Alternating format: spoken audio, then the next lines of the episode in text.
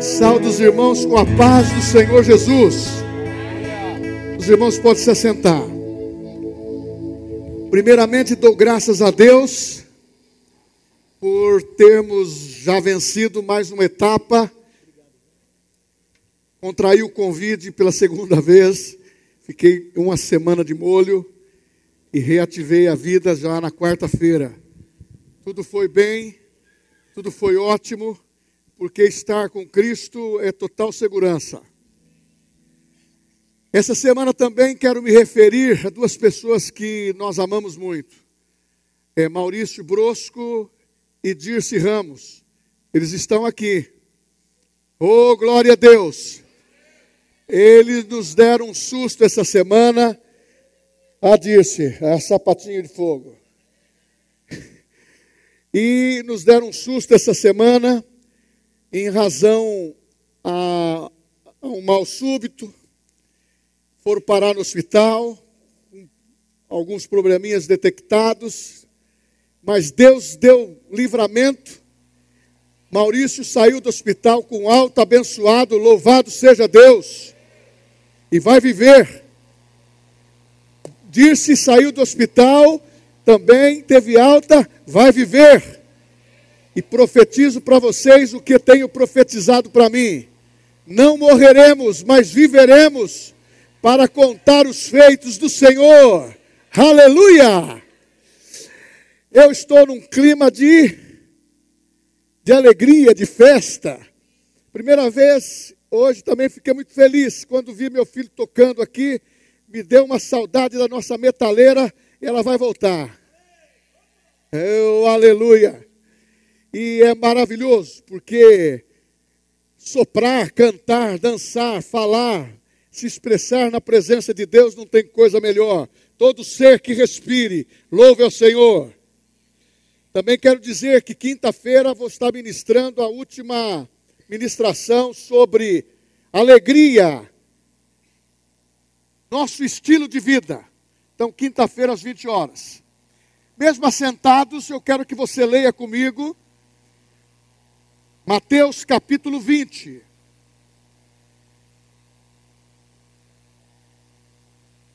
A palavra que eu tenho de Deus para a minha vida, para nossas vidas, para a igreja, ela é sensível, ela é extraordinária, mas ela vai mexer com você. Talvez a sua cadeira vai trepidar aí. Esse é o motivo dessa mensagem versículo 1 ao 5. Vou ler até o 7.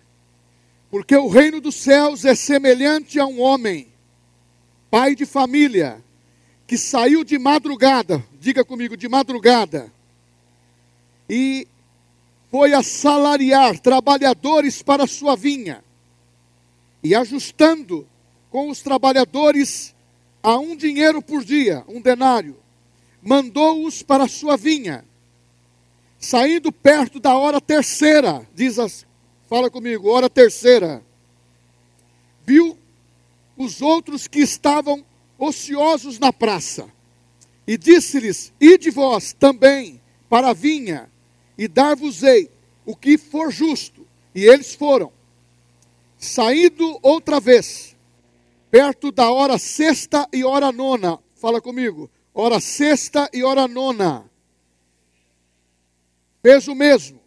E saindo perto da hora um décimo, fala hora um décimo, encontrou outros que estavam ociosos e perguntou-lhes: Por que estáis ociosos todo dia? Disseram-lhes ele: Porque ninguém nos assalariou. Disse-lhes ele: Ide vós também para a vinha e recebereis o que for justo. Glória a Deus. Eu quero tratar de um assunto que é sensível para mim, muito mais para a igreja do Senhor Jesus. O tema que eu quero dizer, mencionar e quero que você guarde. Arrume as malas, porque nós vamos mudar de endereço. Eu estou falando do tempo de Deus. Eu estou falando de uma parábola que trata com a essência daquilo que Jesus veio fazer. Trata-se de um propósito do tempo, em que, nesses dois mil anos, as pessoas estão se perdendo. Estão como os próprios judeus que, quando viram Jesus sendo levado aos céus, revela o tempo da tua volta. O que, que vai acontecer com Israel? A preocupação sempre é, é natural e política e muitas vezes circunstanciais. Mas eu quero tratar de um tempo aonde você está inserido. Eu quero tratar de uma promessa aonde você foi escolhido. Eu quero tratar de um assunto aonde Deus te chama pelo nome. Eu quero te dizer que essa parábola, ela é atual. E o adversário quer tirar a visão que a igreja deve ter e manter, que somos trabalhadores da última hora. Em 1 João capítulo 2, versículo 18 diz: "A hora é esta". Fala até do anticristo. Estamos num tempo em que a igreja, ela não está atenta ao assunto.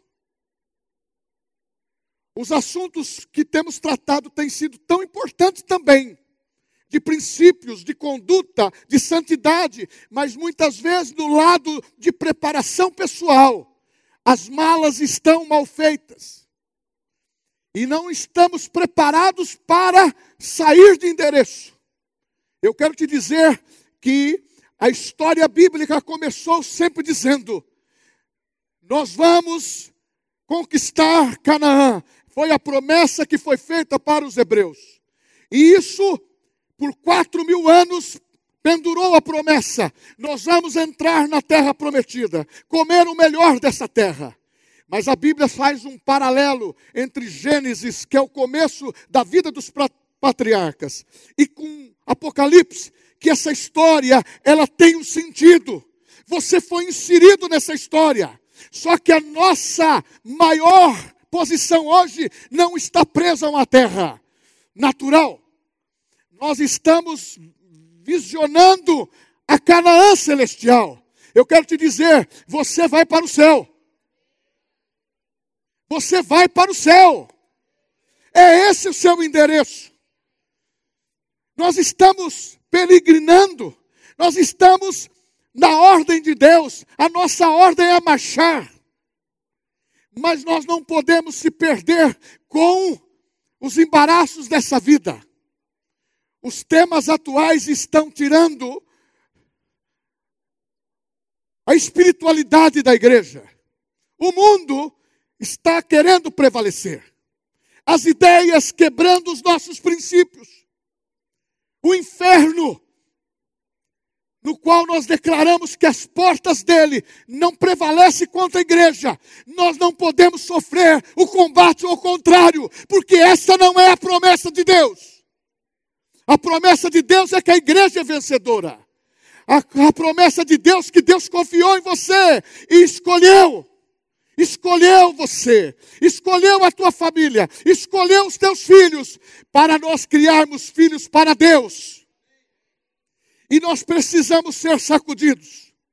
Arrume as malas, porque nós temos que começar a lidar melhor com esse tema arrebatamento.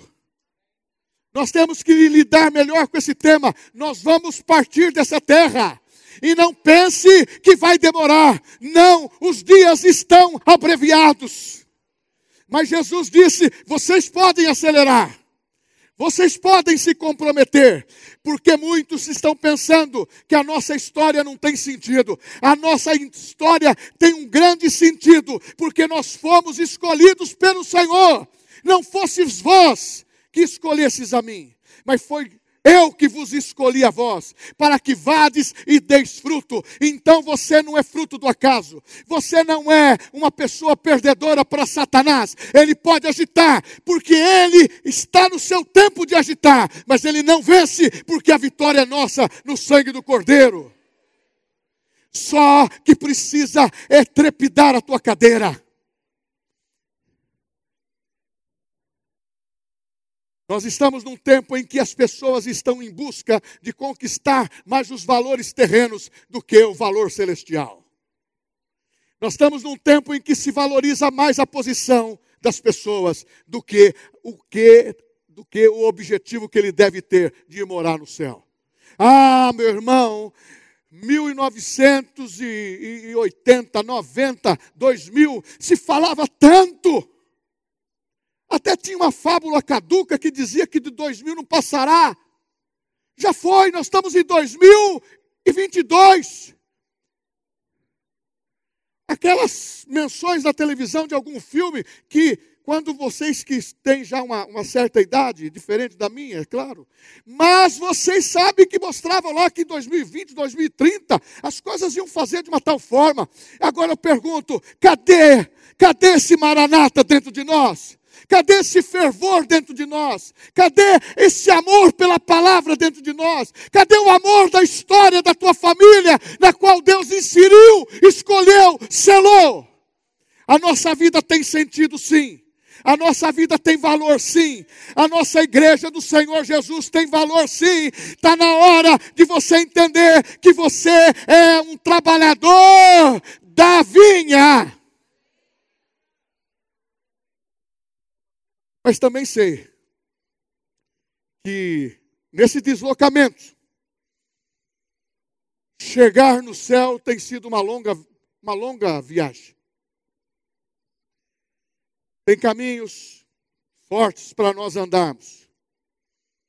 Tem pessoas querendo lançar medo sobre a igreja, sobre a tua vida, sobre a tua família. Nós não somos daquele que retrocede. Nós somos da fé. Nós somos salvos em Cristo. Aleluia!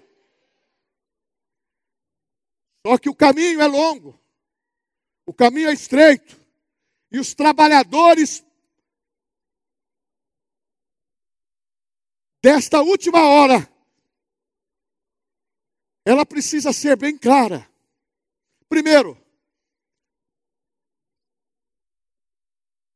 quando você está numa caminhada como esta, é claro que vai ter ataques ferozes de todos os lados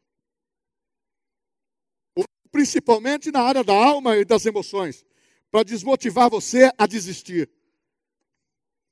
Outros, como diz em Judas, não o traidor, mas aquele que escreveu um livro de um capítulo que está colado em Apocalipse. Aqueles que têm no coração o semear, as divisões entre irmãos. É isso que o diabo quer. Ele, ele quer nos fracionar. Ele quer, ele quer nos dividir. E nesse tempo, lobos ferozes estão se levantando. Mas nós temos que entender que nós temos que ganhar alma não para nós mesmos. Nós temos que ganhar alma para Cristo. Porque quem ganha alma é sábio, quem ganha alma está acrescentando vidas no reino, no livro da vida. Está na hora de parar com as picuinhas, está na hora de não dar mais ouvidos aos noticiários e dar ouvido à palavra atual da Bíblia. É eu que sou o Senhor que te saro, é eu que caminho a tua vida, a tua história tem sentido. Esse livro sobre flechas na mão sobre família, é um dos temas que tem que ser abordado para a volta de Jesus. Eu não quero deixar nenhum dos meus para trás. E você também não pode. Os valores têm que ser colocados. Porque nós precisamos fazer o que a Bíblia diz. Então vamos entender. De madrugada. A Bíblia diz que um pai de família, um fazendeiro, ausentou-se da sua casa de madrugada. Madrugada, a primeira hora. A primeira hora, dentro do calendário, ou melhor, do horário judaico é das sete às oito. Ele saiu para contratar trabalhadores para a sua seara. A Bíblia diz que esses homens da madrugada são os nossos patriarcas, aqueles que foram introduzidos, chamados por Deus, e não receberam a revelação por completa. Eles foram chamados, como por exemplo, Abraão, sai da tua tenda, conta as estrelas, você vai ser pai de muitas nações. Deus deu para Abraão, Abraão, é muito simples, Abraão. Veja que se você me compreende, você entrega Isaac para mim. Está em Gênesis capítulo 22. Abraão simplesmente to tocou no seu coração o desejo de fazer o sim. Eu vou dar o meu melhor para o Senhor. Eu dou o meu Isaac. Abraão, levanta. Três dias de caminhada você vai até o Monte Moriá. Abraão não precisava de um altar tão longe. Ele tinha altar na sua casa, ele tinha altar na sua terra, na sua fazenda. Mas ele precisava de três dias para caminhar. Muitos dizem, os negativos, os que faz a, fazem a concepção, a confissão errada. Ele precisava de três dias, quem sabe ele se arrependia. Não, ele fez de uma maneira voluntária, mas a fé estava no coração dele. Este é o segredo este homem andou por uma visão pequena, mas ele se tornou o pai da fé, porque nada foi clareado por 100%. Foi porque a, a, visão de Deus e a palavra de Deus ela é progressiva, é uma revelação progressiva. Depende da tua santidade para você compreender. Você quer compreender as coisas de Deus, mas não quer investir o tempo para ter a sensibilidade de, de ouvir, de ler, de, de falar. Mas este homem disse: vai os três dias, e ele foi. Mas há uma diferença grande. Ele diz no texto, leia na sua casa, capítulo 22. E Abraão rachou lenha de madrugada, preparou o seu animal, preparou tudo o que era necessário para o altar, e foi. Mas ele declarou para sua mulher, para sua família: Nós vamos adorar ao Senhor, mas nós voltaremos juntos. Ah, por que, que eu estou citando isso? Porque isto é um, uma mensagem típica daquilo que vamos fazer hoje. Abraão foi citado por Jesus no capítulo 8 de João 56. Abraão, ele viu o meu dia e se alegrou. Meu irmão, Abraão, ele já estava apontando que da mesma maneira que Isaac iria ressuscitar, o Messias também iria ressuscitar, porque a visão de Abraão era ver a Canaã celestial. É o que tem que estar no nosso coração. É construir para o tempo de 80, 100 anos ou construir para a eternidade. Arruma a sua mala, arruma a sua mala, prepara a sua mala, porque você vai mudar de endereço. Eu não estou dando uma de louco, não. Mas a Bíblia fala que nem Jesus, na qualidade de filho, sabe o dia e a hora. Mas aqui já vai uma luz acendendo dentro de uma parábola como essa. Um fazendeiro, um pai de família, uma pessoa como nós. Mas, pastor, por que isso? Porque hoje tem um monte de, de religiões, hoje tem um monte de seitas, hoje tem um monte disso, de coisas que a cabeça de pessoas saem daqui para ver um ET lá no monte atrás da floresta amazônica. O outro, ele tem uma outra cultura espiritual. Mas não é isso que Jesus disse. Ele disse: eu sou o caminho, a verdade e a vida. Os trabalhadores do Pai nessa vinha precisam estar sabendo que no passado houve milagres e o pai da fé é Abraão, mas que mostrou para Jesus que é o autor e consumador da nossa fé. Essa é a hora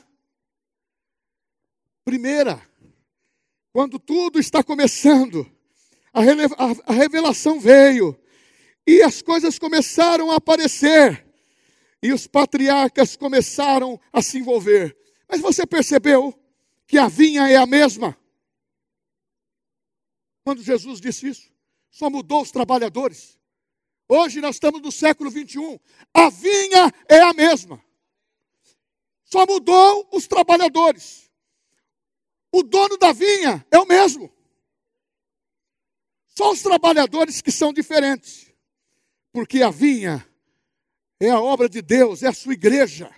Nós, me perdoa dizer isso, nós não estamos brincando de igreja. De qual a igreja é melhor, qual a igreja é mais gospel, qual a igreja é mais sensível. Nós estamos tendo o um entendimento que está na hora deste povo barulhento, esse povo que tem a graça de Deus, que vai morar no céu, um povo destemido, ele tem que ter coragem para falar quem é o Senhor da tua vida. Ah, meu irmão, aí entra a terceira hora. Fala, pastor, eu, lia lá que de madrugada eu pensava que tinha que orar. De madrugada eu busco a face do Senhor. Não, não é isso que ele está falando. Ele está falando agora da terceira hora. A terceira hora, ela está se manifestando de uma tal forma, em que essa terceira hora, você vai entender. É um momento extraordinário. É onde o Espírito Santo é revelado. Ah, nós somos um povo pentecostal. Nós somos um povo que tem batismo no Espírito Santo que fala línguas estranhas, que tem dons espirituais. Ah, nós não somos uma igreja parada, nós somos uma igreja que está em movimento, e você está com a ordem de Deus. Marche, marche, marche. Quem tiver parado está sendo presa fácil para o adversário, porque ele quer confusão no nosso meio, no meio deles também, e assim por diante. E no mundo confuso, mas o mundo ele é confuso, mas ele tem harmonia nas suas doutrinas erradas. Você não vê doutrinas erradas se combatendo, mas você vê anticristo, antideus combatendo a igreja, combatendo o cristianismo, combatendo a bandeira que a salvação que temos é para toda a nossa família. Crê no Senhor Jesus e será salvo tu, tu e tua casa. Quantos estão me acompanhando? Diga glória a Deus. Ah, meu irmão, a terceira hora é aquele momento em que Jesus disse: Eu rogo ao Pai, João 14. Eu rogo ao Pai para enviar outro consolador, mas é o consolador que não vai viver por fora, ele vai viver dentro, ele vai habitar com você. Começou a diferenciar, porque de madrugada era um relance. Agora veio a realidade e cumprirá a lei a Atos, capítulo 2, 3, 4, lá o 2, e se cumpriu a palavra dita pelo profeta Joel, que nos últimos dias derramarei do meu espírito. Agora vem uma, uma ideia, aí vem um teólogo, aí vem pessoas que têm bom coração, está até envolvido com o cristianismo e está pregando que os dias do poder do Espírito Santo terminou.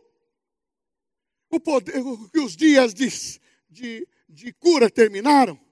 O poder do batismo com o Espírito Santo terminou. Aonde está escrito isso? Mas está lá escrito que se cumpriu.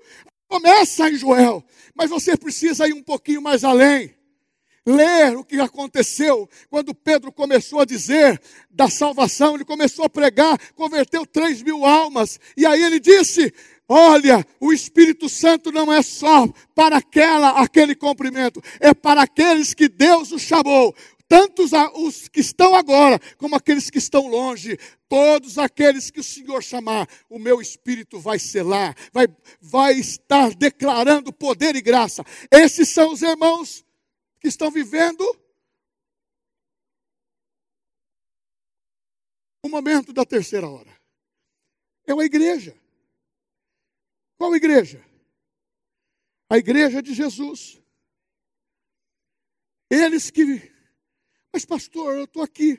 Irmãos, você não começou o caminhar. Outros começaram. Na era cristã, há dois mil anos atrás, homens e mulheres doaram a sua vida. Esses homens ficaram em Jerusalém, foram cheios do alto. Aí veio a promessa. Qual é a promessa? A promessa é simples.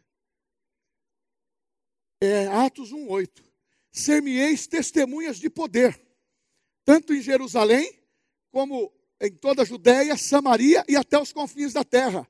Esses irmãos começaram a ter o entendimento daquilo que Deus está fazendo, porque eles se envolveram na presença de Deus. E a Bíblia diz que quando eles foram batizados do Espírito Santo, no dia de Pentecoste, confira na sua casa, quero que vocês leiam.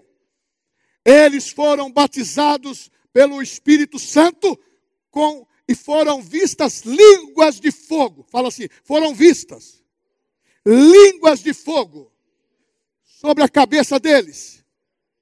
Foram batizados do Espírito Santo e falaram em outras línguas. Meu irmão, eu fico imaginando assim, naquele momento, Pedro, você está falando, estou vendo agora uma língua de fogo em cima da tua cabeça. Oh, Bartolomeu, eu estou vendo línguas de fogo na tua cabeça. Felipe, estou vendo línguas de fogo na tua cabeça. E aquelas línguas de fogo foi irradiando para aqueles irmãos todos. E o poder de Deus foi derramado ali. E a Bíblia diz: a todos quantos o Senhor chamar, perto ou longe, esse poder está garantido. Então, nos dias de hoje, se cumpre o que diz a Bíblia: os sinais acompanharão aqueles que creem. No meu nome, disse Jesus. Expulsarão demônios, falarão em novas línguas, porão as mãos sobre os enfermos e sararão.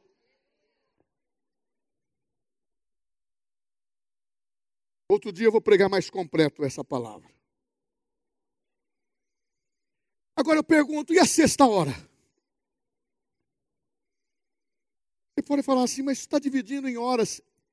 Jesus contou um dia.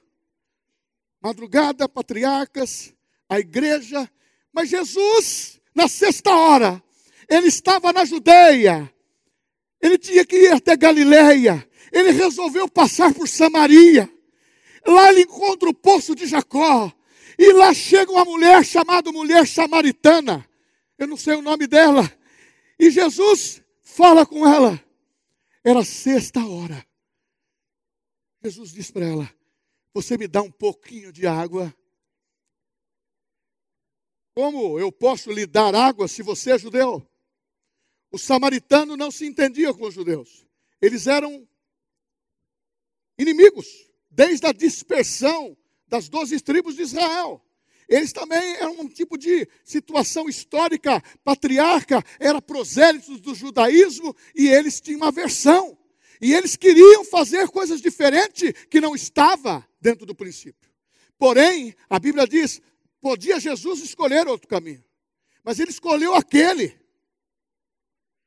Outros caminhos eram mais seguros até, em relação a assaltante, a, a, a, situação geograficamente mais perto e também mais plano, ele foi para lá. Encontra a mulher samaritana e pede água. E essa mulher diz: não dá para falarmos. Diz a, a história que aonde um samaritano lavasse as suas mãos, o judeu não lavava os seus pés. Havia uma, uma, uma intriga muito forte. Isso é uma intriga do demônio porque tem história, tem sentido o que aconteceu. E Jesus simplesmente disse para ela na sexta hora: Mulher, se você conhecesse o dom de Deus e soubesse quem fala contigo, tu me pedirias e eu te daria água, água viva. Ah, uma fonte iria jorrar sobre você e você começaria a entender isso. Aí ela desviou o assunto nós temos uma questão que não tem solução. Onde deve orar? Nós estamos aguardando o Messias, porque o Messias vai definir se vamos orar no templo ou se vamos orar no monte. Jesus disse: quem vai definir? É o Messias. Eu sou. Criou um impacto. E aquela revelação, Jesus disse o seguinte para ela: O Pai, o Pai está buscando verdadeiros adoradores que o adoram em espírito e em verdade. Mas eu quero te falar agora: a hora é esta. O Messias não vai precisar o futuro, a hora é esta. É a hora da conscientização que amar a Deus não é por palavras que muitas vezes são lançadas ao vento. Amar a Deus é amar de coração. Amarás o teu Deus de todo o teu coração, com toda a tua força. Amarás o teu Deus mantendo a sua caminhada, mantendo a sua jornada, mandando, mantendo a marcha, a marcha de, de combate da fé não é desistir pelo medo, não é desistir pelo Covid, não é desistir por situações que você não controla, você não controla, mas Deus controla. Foi isso que Deus falou de madrugada para Moisés: Eu sou o que sou, Moisés. E na cabeça de Moisés ouvir de Deus isso, eu sou o que sou. É igual uma pessoa falar para você: Eu sou o que sou, e aí? Então vou traduzir o que Deus falou para ele depois. Eu sou a tua ajuda, Moisés. Eu sou a tua fortaleza, eu sou o teu suprimento, eu sou o teu pão, na sua fraqueza eu te gero força. Ah, Moisés, o que você precisar, eu estou disposto a fazer por você. E Jesus veio e disse: tudo aquilo que o meu filho pedir, eu vou criar para ele. Porque tudo aquilo que pedir no nome de Jesus, ele faz. Ele faz porque você é filho. Ah, você não é de madrugada. Você não é os irmãos de dois mil anos atrás. Não foi você que começou a caminhada, nem eu. Mas nós temos que manter o testemunho da igreja. A igreja, ela não é palco de destruição. A igreja é palco de vida. A igreja é um lugar não de espetáculo. É onde a ação de Deus tem que arder o nosso coração. Ardeu da criança, ardeu do adolescente, ardeu do jovem, ardeu do velho. Porque nós temos que amar o Senhor, independentemente do tempo. Esta foi a hora. Sexta. Sabe o que aconteceu em Samaria? Essa mulher voltou e toda Samaria converteu-se. Você pode dar glória a Deus? Fala assim: Eu não participei da madrugada. Não, eu não participei da madrugada. Eu não participei da terceira hora. Eu não participei da sexta hora mas eu estou aqui ouvindo para ver aonde eu vou, aonde eu vou me encaixar. Ah, meu irmão, o que, que aconteceu? Veio a nona hora, 15 horas da tarde. Foi quando Deus fala. Tem um centurião chamado Cornélio, Atos 10. Cornélio, ouvi a tua oração e, e recebi as tuas esmolas chama um homem chamado Simão Pedro. Ele mandou chamar. Mas ele era gentil. Pedro foi, aborrecido, amargoso, bravo. Chegou lá, você sabe que eu sou judeu. E judeu não pode entrar na casa de um gentil, porque é considerado impuro. Sabe o que, que Deus falou para ele num sonho? Mandou um lençol dos céus com animais quadrúpedes que judeu não come porco, Por quê? Porque um dos quatro generais de Alexandre sacrificou porco no altar de Deus, lá na época de Nabucodonosor. Isso desceu e ele disse: Eu não como coisas impuras. Deus disse para ele: Não consideras impura aquilo que eu purifiquei. Meu irmão, nós estamos no tempo que nós não podemos fazer acepção de pessoas, nós não somos pre, pre, pre Seco, não. Preconceituosos. Muito obrigado. Quando você tem a mulher sábia, é muito bom. Nós não somos preconceituosos. E nós não estamos à caça das pessoas que erram. Pelo contrário, nós estamos na ponta da língua com o poder das boas novas, as boas novas que salva, que cura, que liberta e batiza com o Espírito Santo e vai voltar o Cristo. Arrume as suas malas, você vai mudar de endereço. Talvez você não complete os seus 50 anos. Talvez você não complete os seus 60. Talvez você não complete os seus 40. Porque nós estamos no momento em que diz a última hora. Ah, Cornélio, quando viu isso, sabe o que aconteceu? Pedro ia pôr tudo a perder. Ali estava uma oportunidade de Deus para salvar as nações.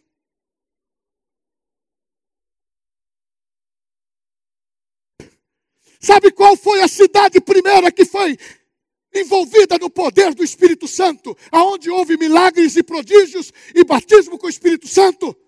Samaria. Foi de lá que Deus arrebatou Filipe para evangelizar o eunuco. Foi o lugar que foi, foi o primeiro lugar. Ah, meu irmão, e quando Cornélio estava receptivo, ele leva uma pancada. O Espírito Santo interferiu na vida de Pedro.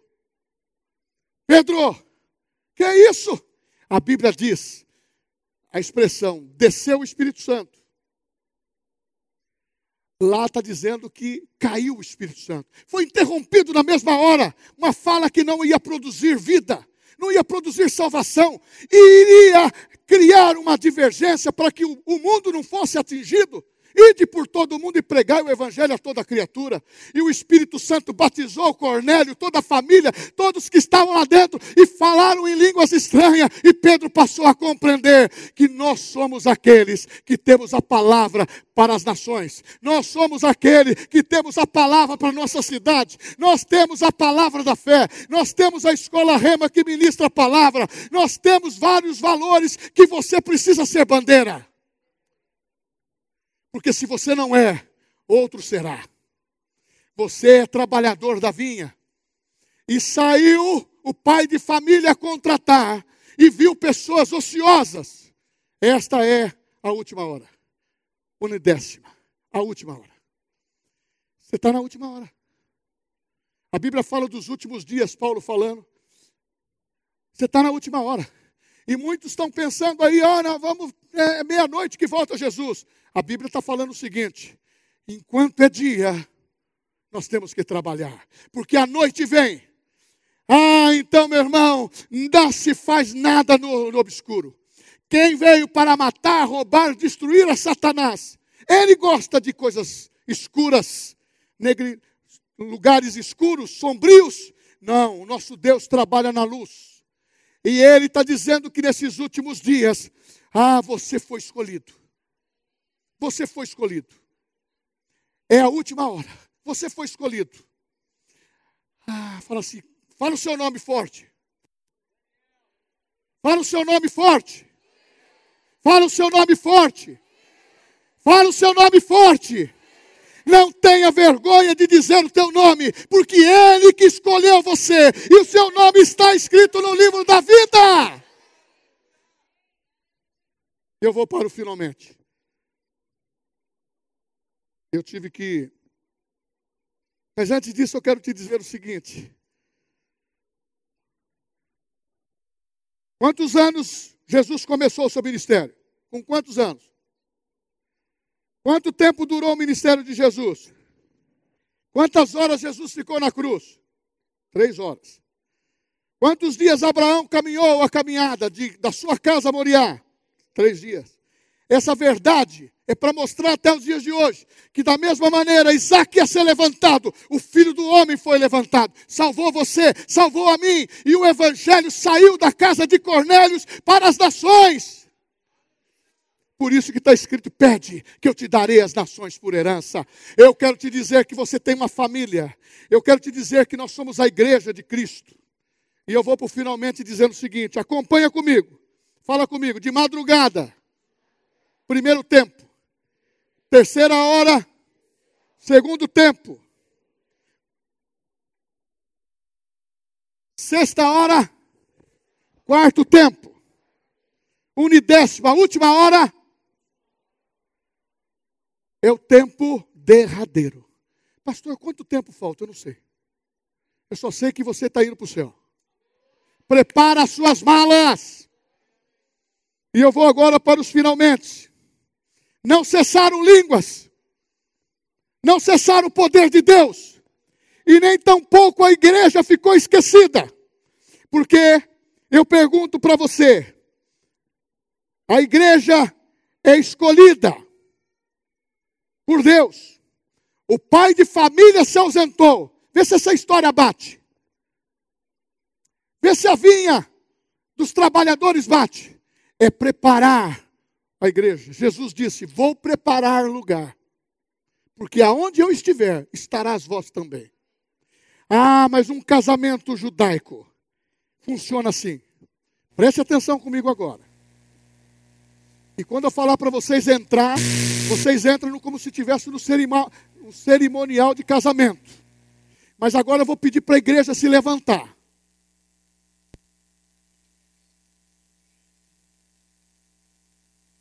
Quando um moço escolhia a moça para se casar, ele dava um presente, de acordo com a condição social e financeira que ele tinha.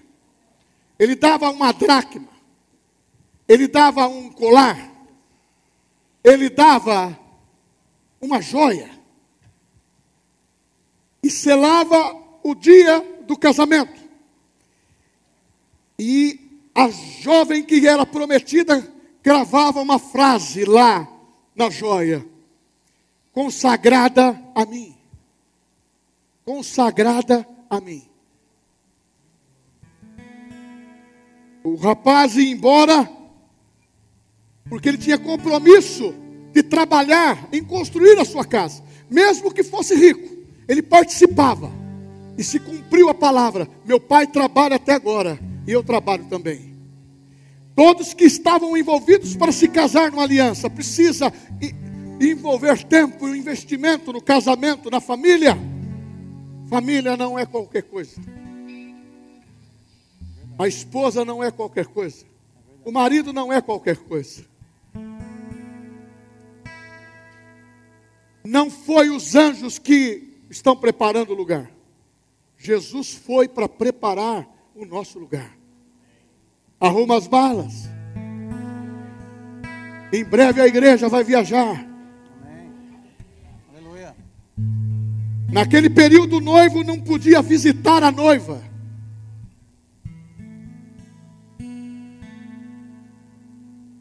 O noivo elegia um, um amigo máximo, um amigo de confiança, que tinha credibilidade com ele.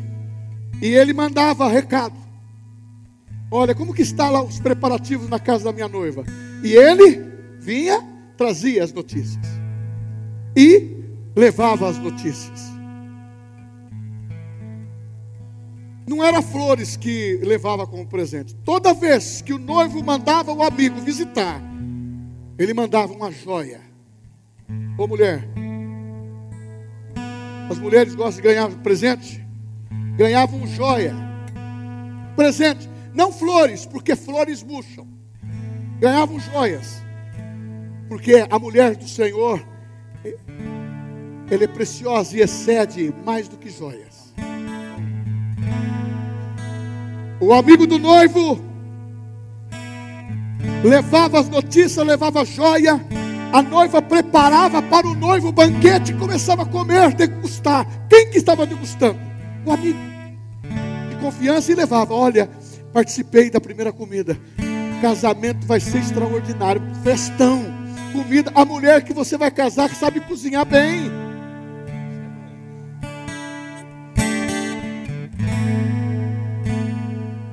Ela levava as notícias, ele levava e a coisa começava a fazer. Agora eu pergunto aqui para você. Vamos trazer isso para, a vida espiritual e cristã. Quem é o noivo que deixou uma noiva consagrada para ele, para si, e foi preparar casa? Qual o nome? Não, vocês não estão envolvidos na, na, na, no, no princípio. Qual o noivo que foi preparar uma casa e deixou a, a consagrada aqui? É o nome dele. O nome dele. Esse nome tem que estremecer a nossa vida. O nome dele é Jesus. Quem é a noiva que ficou aguardando a sua volta? Olha para o seu irmão e fala: É você. É você. É você que ele está esperando. Quem é o amigo que o noivo pediu para cuidar da noiva? é o Espírito Santo. Quais são as joias que têm sido dadas pelo Espírito Santo para adornar a noiva. Dons espirituais, línguas estranhas, fruto do Espírito, cura, saúde, ah, o emblema máximo, salvação. Quando vires acontecer essas coisas que são tenebrosas, que são difíceis, erguei os vossos olhos ah, e glorificai a Deus, porque o nosso tempo é chegado. Não deixa ninguém te enganar. Prepara as malas. Ah, e qual o banquete que a noiva prepara? O amigo do noivo, Espírito Santo, tu estás aqui. Põe no coração, fala que ele está com você. Espírito Santo, tu estás em mim. O banquete é o louvor que começamos desse culto. O banquete é a palavra que foi ministrada. O banquete é você que está adorando ao Senhor e dizendo: Eu sou, eu sou o trabalhador que fui contratado para a última hora. Eu vou me assentar à mesa. Eis que a mesa está preparada para você e o Espírito Santo está na cabeça da mesa. Hoje é dia que celebramos a ceia até que ele venha, até que ele venha. Maranata, Maranata. Ora vem, Senhor Jesus e entre a noiva.